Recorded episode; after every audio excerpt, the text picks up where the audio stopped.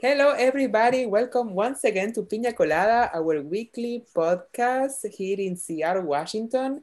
Uh, today we are speaking in English, as you might have noticed, and I am very excited to have a guest in our podcast. It's been a while since we don't have a like a, a multiple conversation like this. I am here on a Zoom call with uh, uh, my dear Julieta. Hi, Julieta. How are you? Hello, everyone. How are you doing? Here in Seattle, it's a sunny day, so it's kind of like spring is coming. Feels nice. Right? I'm um, not sweating already. What the fuck? Yeah, it's, it's so weird after so much rain. Yeah. Um, but yeah, super excited to see our friend here. Um, and it's true, it, have, it hasn't been like a long time since we don't have a, a guest, so I'm excited. Yeah. Uh, so without further ado, I want to introduce at Atlas. Hi, Atlas. How are you? Hi, so good to be here. Thank you so much. I'm doing well. Well, yeah, thank you so much. And I'm doing well. se, se me olvidaron las palabras. I forgot my words there for a second. uh, I, I was about to make a little introduction about you, but I actually think it's better if, if you can introduce yourself the way you prefer. Um, can you yeah. tell us a little bit about you? Yeah. So my name is Atlas. I work here at a nonprofit in Seattle, Entre Hermanos, um, with Cyan actually. And I work there here as a trans peer navigator.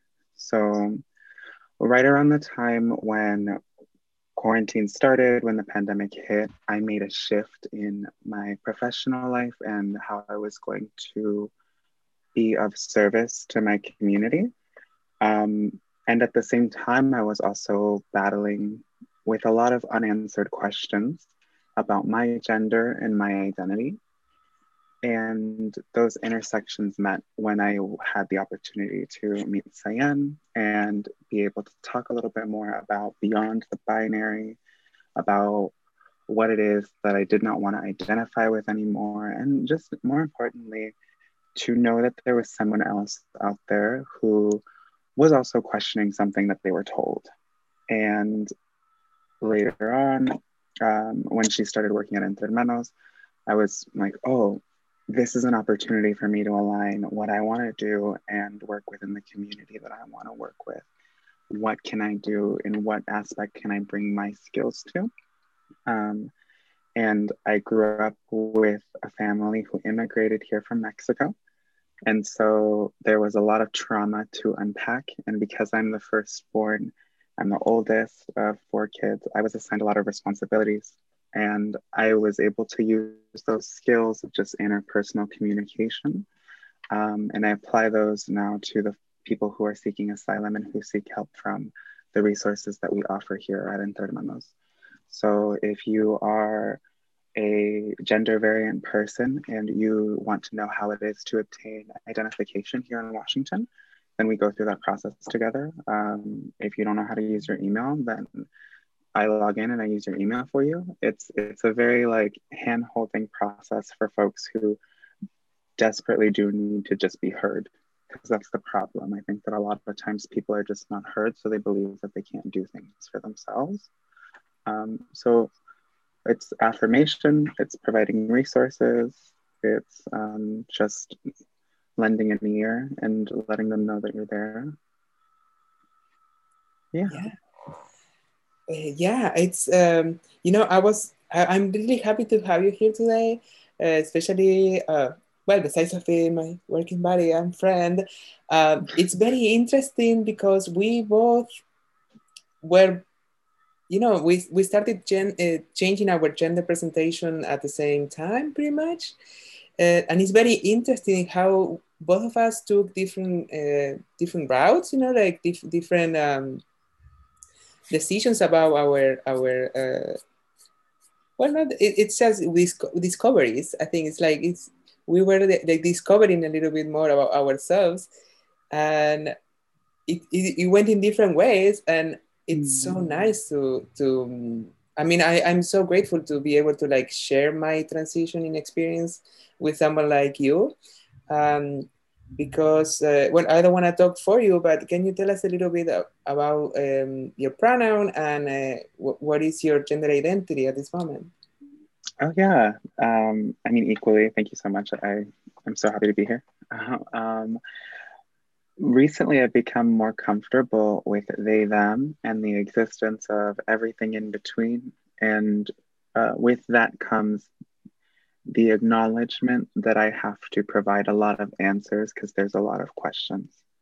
Because um, for me, coming out as trans, it was so much easier to say uh, she, her first, because it's easier for my family to accept.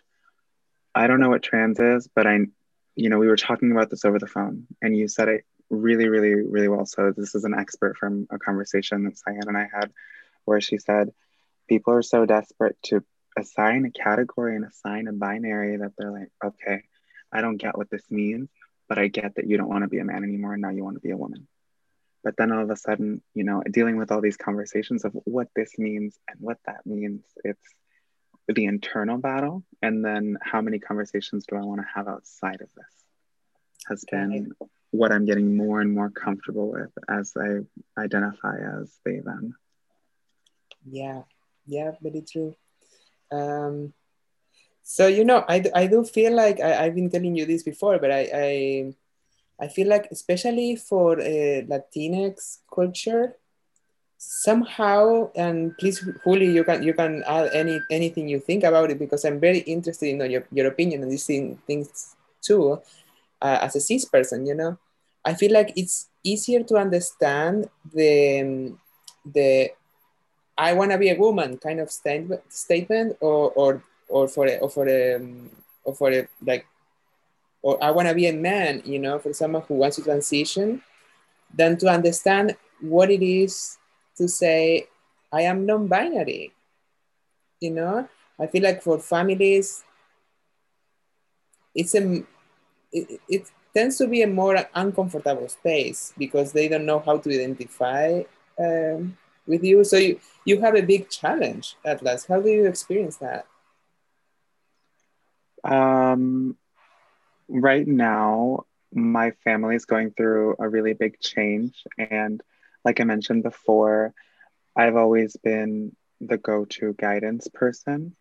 And it's really forced me to pick and choose. Like, am I going to go down this road of um, correcting and then being forced to receive an apology and being forced to um, absolve people of their guilt or their shame or like oh my gosh you did something wrong.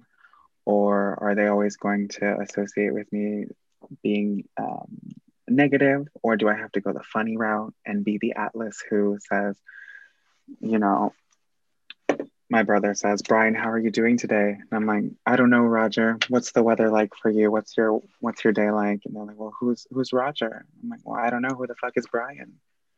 And it allows them to be like, oh haha, you know, but they, they still say I'm sorry. And it's or it on the separate note, I have to ignore it. Right. And prioritize their needs and their feelings and realize like, mm, right now they're having trouble not centering anyone but themselves. So I'm going to allow them this grace. And it becomes like, how many times am I going to allow this grace? How many times am I going to allow you to not view me as a, a person with an identity that is intersectional and that overlaps a lot of places um, that you don't experience? So it's kind of like I'll, I'll shut up and, and grin and bear it for the fact that my family needs me. But at what point do I say, oh, I need me to show up for, for who I am? Yep. Yes, indeed. Uh, um, listen, I'm listen, I'm here. I'm still here. I'm listening really like carefully. And like in these like things, since I'm not like I don't feel like you guys. Like I'm like I'm not there. So I just try to be like really careful from what I say or um but I wanted to ask which ones are which one you guys feel like is the like you know the frequent questions that you get or the frequent things that people say um not meaning to hurt like not meaning to you know i i, I hear today i read today a, a post about like saying that you know people saying like well like asking things that are wrong but they are they don't have a bad meaning. I don't know how to say this. I don't know if i'm expressing myself. But you know asking asking you like but when you were a guy or when you were a, a, a man like you know like people would say that without just because there is a i think there is not enough information or not enough people talking about this. This is one of the main reasons we wanted to start this podcast. And but what would be let's see how how can i say this what would it be like those questions those questions or those things that you get told all the time that you would like to change? Am i explaining myself or? Yeah i i understand what you're saying kind of like well-meaning but ill-intentioned questions. Yeah. Um honestly like because of the pandemic and because communication has been so limited like i have really been able to pick and choose who i have communication with. So i've been really fortunate uh, with everyone from like you two to where i work where it's like i get to be as inclusive and as specific as i want to. Um, and the only way that i know how to uh, in the only context that I can put this in is like in dating. And it and having people ask me like or having people say like things that are meant as a compliment because they they see it as a compliment. They're like, "Oh, I'm not usually into men." And I'm like, "Oh, that's great. I'm not a man." Oh, I'm so sorry. I don't mean to offend. And it's like, you know, I, I didn't say that you offended. I didn't say that you did anything wrong. I'm just stating a fact. And you're putting me in this position where I have to absolve you. And it would be just great if you listened and said, Oh, I have new information. And I'm going to, in the same way that you wouldn't use your debit card if there's no money there, like think of that information as new money that you can now use. You can now carry on with that information and just use it as intended because you now know a new thing that you didn't know before. And uh, I think just general neutral language, you know, like, oh, I don't know about them. It's that easy. yeah, I, I totally agree with you. I feel like um, there are many situations, and I think especially when when when it is about language, you know, the, the way we we speak in general, you know, especially in Spanish, there are there is gendered words everywhere in Spanish. And sometimes when, when I think on my speech, I'm like, okay, when is it necessary to specify the gender of something or someone? And when can I start getting used to talking a more, in, yeah, in a more general way, like to say, is, is, instead of talking about, in, in Spanish especially, instead of talking about men, I will talk about people or I will talk about humans, you know, like, and then there are situations when I want to refer to someone, I want to say some, something about someone specifically, then I might need to ask. And I think it's completely fine. It's, it's actually good to ask you know how do you how do how do you identify or um, how can i refer about how, how can i talk about yourself it's so i think there is like sorry I, I think there is like a big stigma about like asking it's like about asking about saying something wrong it's ha- it still happened to me and and i'm really like aware of things and like i i have friends that, that are transgender and like i know i know I know a lot, but still I feel like that like have like a weight on saying something wrong or saying something that can hurt you or saying something that is, is not how it's all supposed to to be said. So there is like a lot of stigma around that around like just asking like well, how do you feel more comfortable how should i call you or like you know like it's i think it's it's hard but I think it's just because there is not enough information or because there is just like a lot of stigma and and and yeah. I, I, I want to believe it's for that. I don't want to believe it's because people is mean, even though there is mean people, but yeah. I think to be more specific, and this is gonna be this is gonna sound really polarizing, uh, but and it's not to call anyone out because I I have like rooted transphobia that I'm working through, but I mean it's it's rooted in the language in how Cyan was earlier saying that um, certain things are gendered, um, just the way that it was institutionalized, um, and I think that it's it's also it's it's rooted within like what is a man and, and what is a woman and what is your understanding of what and who has to be each category. And it's i don't think the fear of is like getting it wrong or so much of like upsetting them as upsetting what it is that we think we know and what it is that our values what it what we thought our values were and then to have them kind of be like uprooted or shifted and be like oh shit what i thought i knew was wrong and i've been told that that makes me insecure and that that makes me less than and i you know and suddenly our wheel starts turning of repression and oppression and you're realizing like wait a minute are these my values or have i just been told by someone else who whom i'm striving to achieve to be like that that's how I have to treat other people. Um, and I, I, I, it happens with me and it, it happens within the community of, of folks who are, are trans themselves, because I'll tell you that sometimes I'll, I'll, I'll meet someone who's um, gender nonconforming under the trans umbrella. And even I will feel like, hey, what are your pronouns?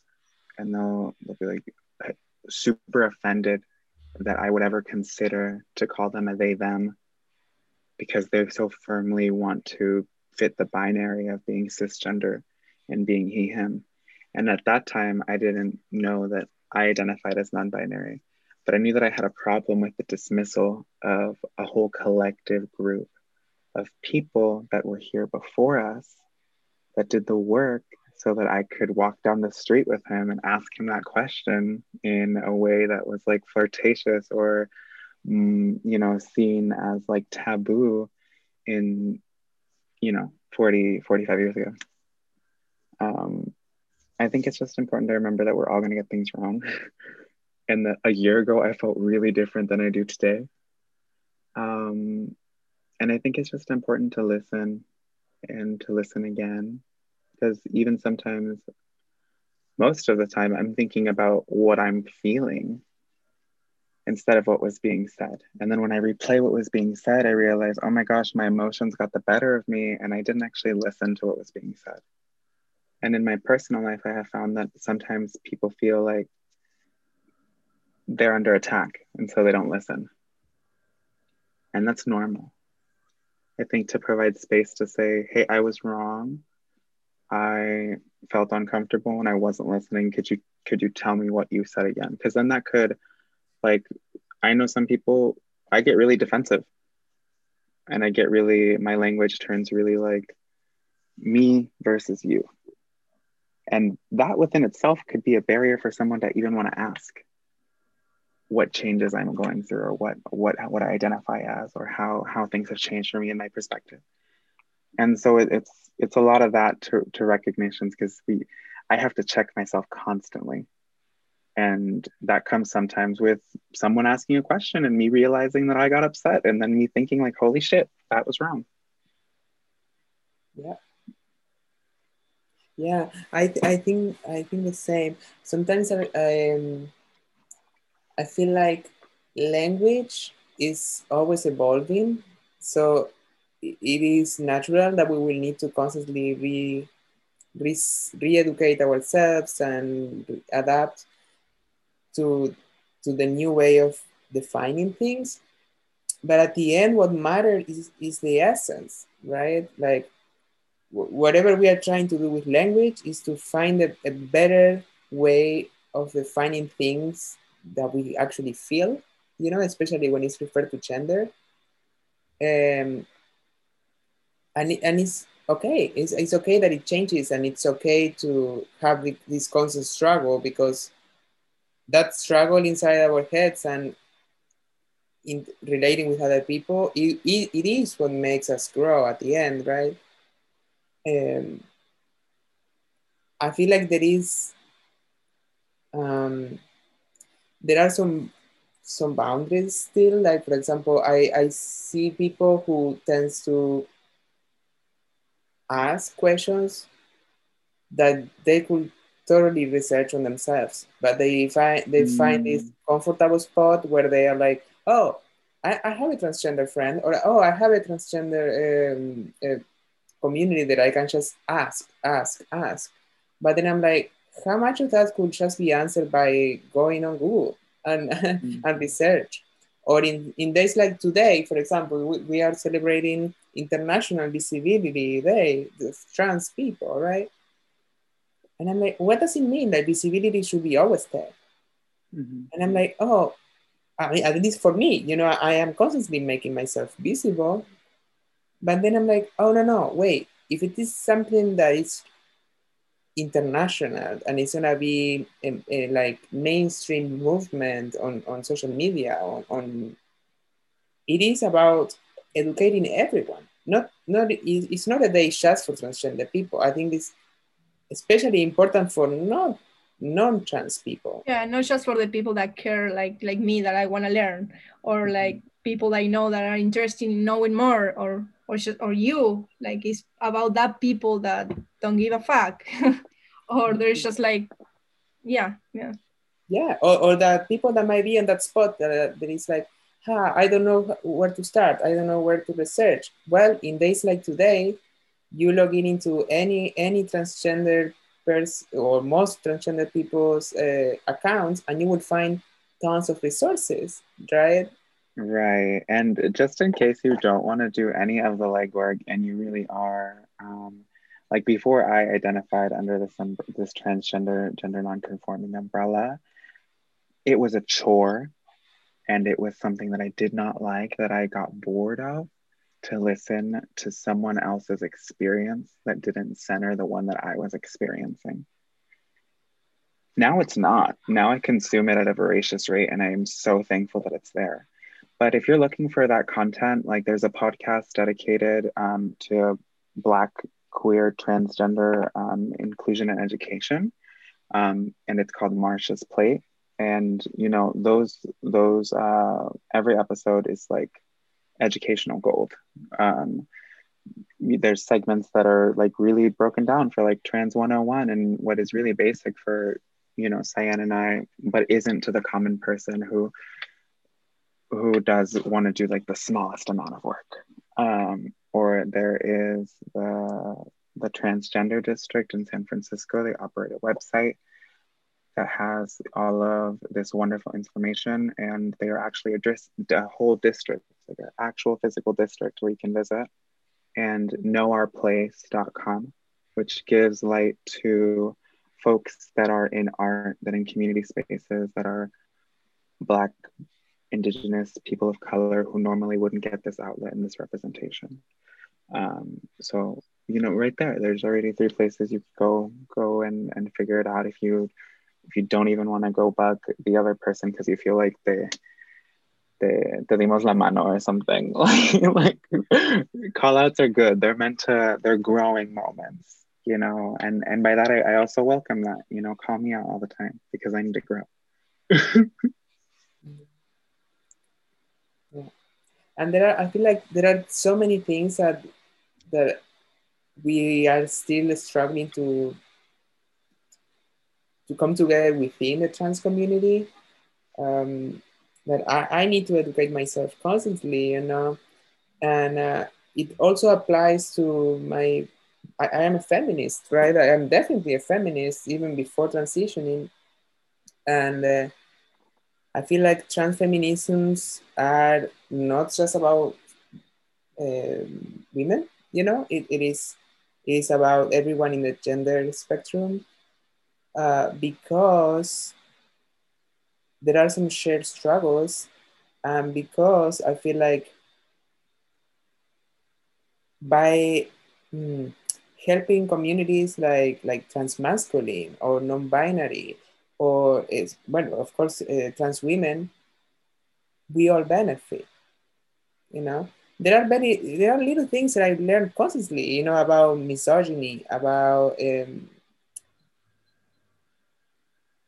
what uh, what are like female and, and or feminine and masculine traits that we tend to connect to certain values. Um, for example, when we think as what is a what is a symbol of power for for for feminism, right? Or for or for women, sometimes we tend to see women that are adopting very masculine attitudes as more powerful. Let's say like, okay, this this woman is is is so powerful because she's strong person and she's like the, I don't know the CEO of a company and is sometimes I don't I, I start realizing that wait this actually is a woman that is having to adopt all of these like very masculine attitudes just to be seen as powerful. And, And adopting, that and, and ends up being misogynistic, right? yeah, upholding the misogyny and upholding the patriarchy and being Mm. part of that cycle of oppression. yeah, Yeah. It's, it's really hard to not fall into that it's really hard because we are like made out of like like this comes from like years and years and years and like history and like it's really hard not to fall into that even when someone like someone is like aware of that and like you got it over there it's something it's, it's in my head but it's sometimes it's really really hard um, to change your words to not use like machism words like to not be in that situation is is is really hard you gotta be constantly like teaching yourself and constantly saying like wait did i did i just say that did i just like it's it's a challenge Totally. I and I think that that's one of the reasons why it's so difficult to have conversations um, with people who are cis and who don't have this vocabulary. Um, like Marsha's Plate, it's like an hour of all this vocabulary that's so all of a sudden it's it's so normalized, right? It's it's vocabulary that we have about just simply talking about office um, objects that make it so casual in in this patriarchal laced language system that we used. Um, so I completely see how that, yeah, it is really difficult. And then you don't want to say anything wrong, and you feel like you're, oh, that it's it's we have to be PC. Um, but I mean, it's like a new stop sign, right? When a stop sign gets added, you stop. You consider all the Yeah. options, and then you go. it's also it's so okay. Let's um I'm gonna echo something that I've heard before. It's so okay to say, I don't know. I'm gonna come back when I have more information. Yep. I don't know enough about this. I'm gonna come back and, and after I think about it, I'm gonna I'm gonna bring this up later after I've fully processed this. That's okay. yeah You don't have to prove anything to anyone. Yeah. totally totally And I Well, think today it's- when when Sashin told me like let's talk about let's talk about transgender like today's is transgender day we're celebrating this i was like okay this like kind of made me nervous because i'm like i'm not transgender and like what am i gonna say you know Right, and it's like yeah i'm part of the society and uh, like i should be always ready to listen and to learn so but yeah, Yeah. totally totally i agree with atlas then saying it's, it's okay to say like hey i don't know this like i don't know this and it's okay Yeah. so, Yeah. and I think that it's it's a humbling action, you know, like, and I am so grateful, like, Juli, that you joined the conversation about this because, I mean, I I do have a similar challenge when I'm talking about feminism, you know, because um, it is it is a tricky, tri- really tricky topic to talk about, even though I am a transgender woman, right? Um, because of how much stigma there is and because of how um, how do you say how, how sensible of a topic it is. But i feel like breaking through those like inner barriers is the best thing that we can do to actually learn. And it is challenging and i feel like the more aware we become and the more educated we become the more challenging it is. So I feel like feeling that kind of pressure it is a good sign because it means that you we are becoming bigger people and we are becoming more aware of, of things that we should think about that before they weren't even there. Um, you know, it's like it's it's it's it's, it's easier not to know things sometimes, but it's also more damaging not to know the things. Yeah, yeah, I agree because there's like you shouldn't be consumed by fear. And to an extent i understand why people don't want to know more information because it limits the amount of fear that it, they are exposed to. And you're i read somewhere where the the way to get over fear is to get more information right?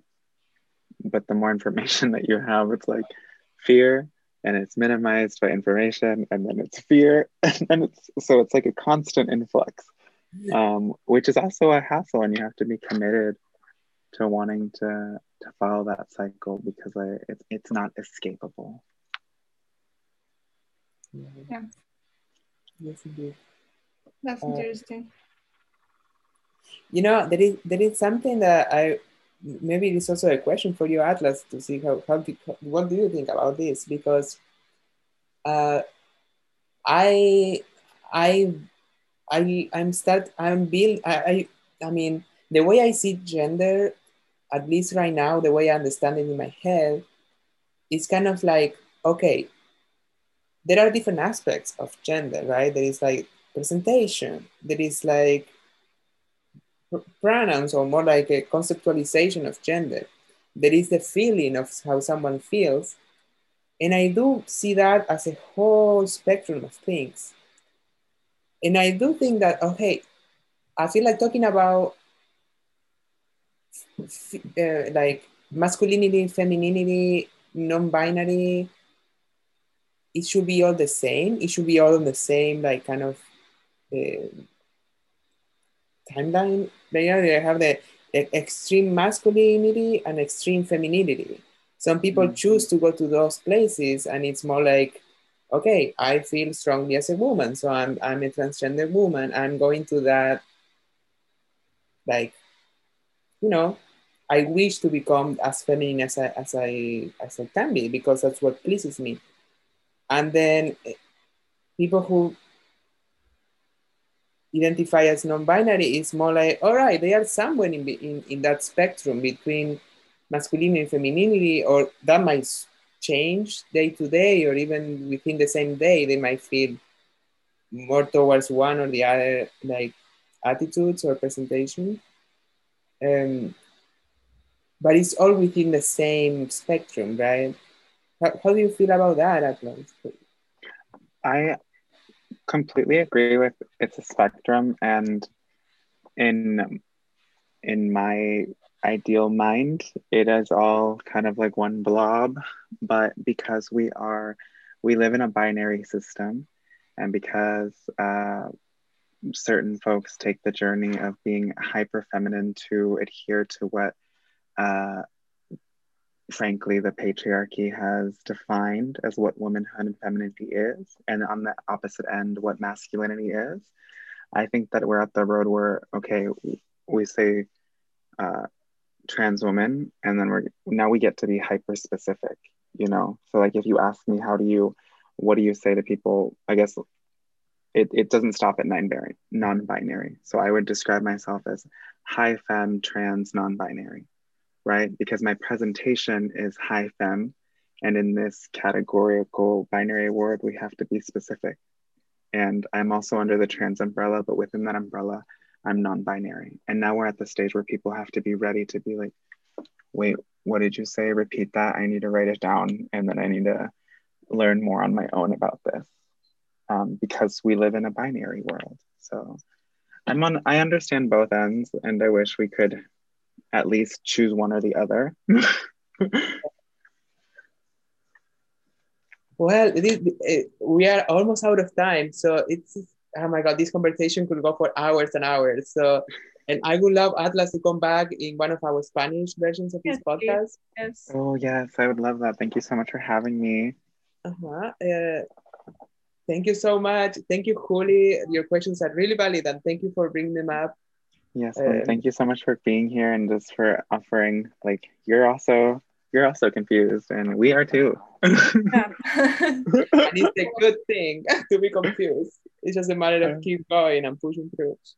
right. Well, all right. Thank you, thank you. Hope you see you. Hope to see you again soon, Atlas, in person or here in, in the podcast. You are always invited. Um, so, yeah. And this has been Piña Colada, like every week, and we are gonna be next week on a, a Spanish podcast. Spanish. Enjoy your day, everyone, and keep getting educated. That's what it's all about. No. Yeah. Asking.